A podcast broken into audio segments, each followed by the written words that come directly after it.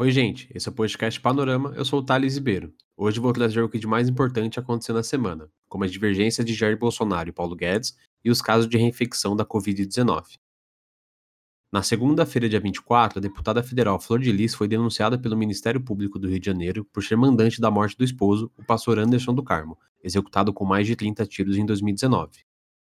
Segundo a polícia, já em 2018, Flor de Lis tentou matar o marido colocando arsênico na comida dele. E mesmo diante de provas contundentes, a deputada não pôde ser presa por causa da imunidade parlamentar. Na terça-feira, dia 1, a Câmara dos Deputados deve discutir a reabertura do Conselho de Ética para avaliar os procedimentos no caso do mandato da deputada. Na sexta-feira, dia 28, o Superior Tribunal de Justiça determinou o afastamento imediato por seis meses do governador do Rio de Janeiro, Wilson Witzel, por desvios nos contratos emergenciais para a Covid-19. O governador é acusado de cobrar propina para a contratação emergencial e para a liberação de pagamentos a organizações sociais, que prestam serviço ao governo nas áreas da saúde e educação. A Procuradoria-Geral da República afirma que foi criada uma caixinha de propina abastecida pelo direcionamento de licitações das organizações sociais.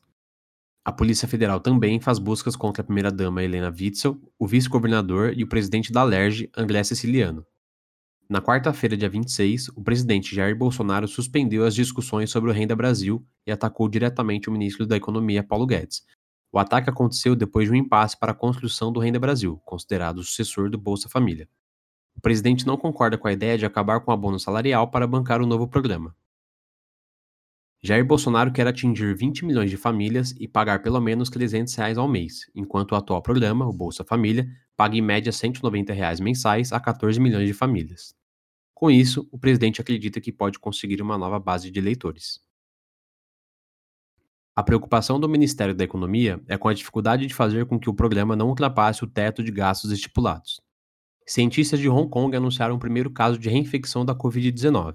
O paciente é um homem de 33 anos que contraiu o vírus no final de março e, mais de quatro meses depois, foi infectado novamente durante uma viagem à Europa. Casos de reinfecção também são investigados no Brasil, mas ainda não há confirmações. Segundo a OMS, casos de reinfecção não parecem ser comuns.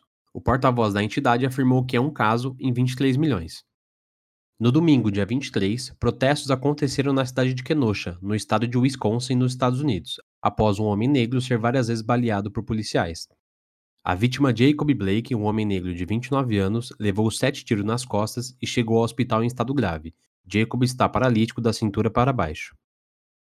Segundo testemunhas, Blake parou o carro para tentar apartar uma briga entre duas mulheres. Os policiais relataram que Jacob portava uma faca, o que não foi confirmado pelas testemunhas.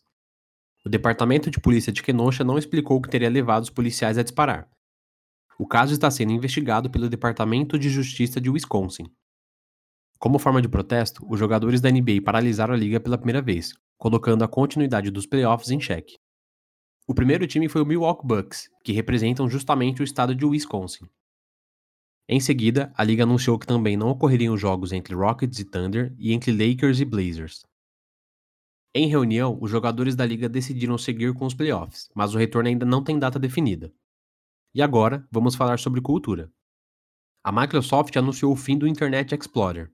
A partir de 17 de agosto de 2021, nenhum aplicativo ou serviço da Microsoft será compatível com o navegador.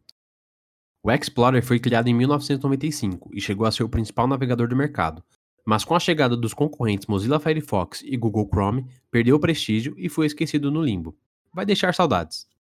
O Fortnite iniciou sua quarta temporada, e nela temos um enorme foco nos heróis da Marvel Comics, como Thor, Homem de Ferro, Mulher Hulk, Wolverine e até a presença de vilões como o Doutor Destino, a Mística e o temível Galactus, o Devorador de Mundos, que está cotado para ser o grande vilão do universo Marvel nos cinemas. Então, se você curte Fortnite, não deixe de jogar a nova temporada com os personagens da Marvel. O panorama fica por aqui, com produção, redação e locução de Thales Ribeiro, sonoplastia de Danilo Nunes e direção artística de Fernando Mariano. Essa foi mais uma produção da Rádio Fapcom 2020. O panorama volta na próxima edição. É isso, gente. Tchau, tchau.